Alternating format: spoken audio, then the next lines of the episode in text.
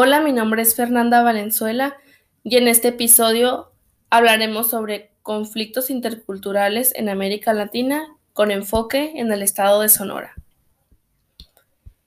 El primer conflicto es la discriminación y prejuicios de jóvenes sonorenses hacia el migrante indígena.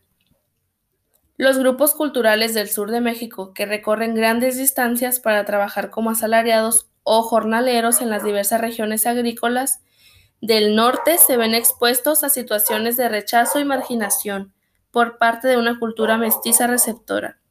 Un aspecto a considerar es la escasez de estudios a nivel nacional y el campo relacionado con las percepciones y actitudes mexicanas o mestizas hacia los inmigrantes indígenas que se desplazan por México.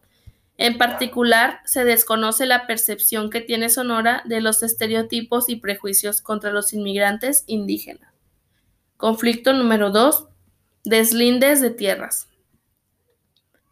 En Ciudad Obregón, Sonora, el gobierno de la Cuarta Transformación, a través de la Secretaría de Desarrollo Agrario, Territorial y Urbano, ha comenzado desde el pasado 5 de marzo con un proceso de medición y deslinde en diversos predios del sur de Sonora en base al Plan de Justicia para la etnia yaqui, prometido por el presidente Andrés, Andrés Manuel López Obrador.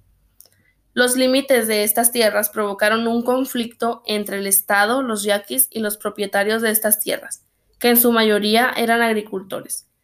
Este proceso, simplemente a través de las publicaciones de personas que se están extendiendo, crea incertidumbre y muchas dudas.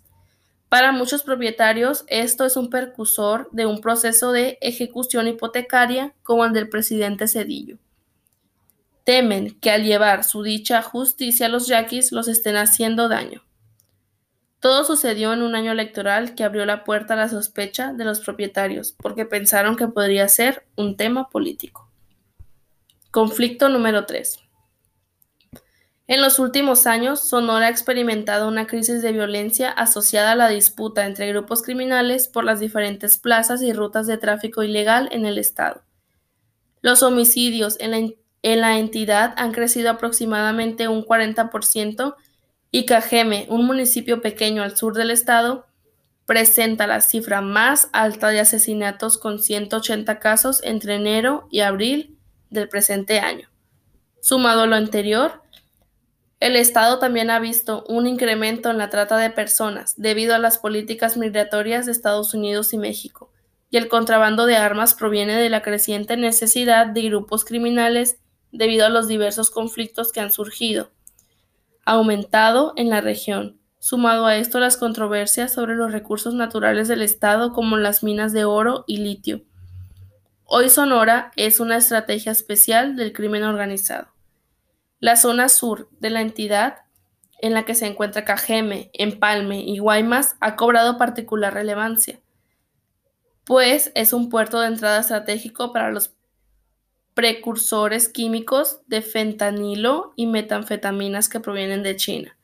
El gobierno federal decidió desplegar la Guardia Nacional debido a la incapacidad de los gobiernos locales para detener la violencia de los grupos criminales. Sin embargo, el despliegue de la Guardia Nacional en el estado resultó inútil, ya que los asesinatos y desapariciones en el área continuaron aumentando. Las amenazas del crimen organizado contra candidatos, autoridades locales y policías de la ciudad han provocado la renuncia de candidatos, funcionarios y policías. Finalmente, quiero hacer mención al terrible asesinato de Aranza Ramos. No hay mayor expresión del deterioro de la seguridad en Sonora que el homicidio de una mujer que solo buscaba a su marido. La guerra entre grupos criminales en Sonora no permite ni siquiera buscar a los muertos. Sin justicia para Ramos y para las muchas otras muertas en la entidad, no puede construirse una paz sostenible.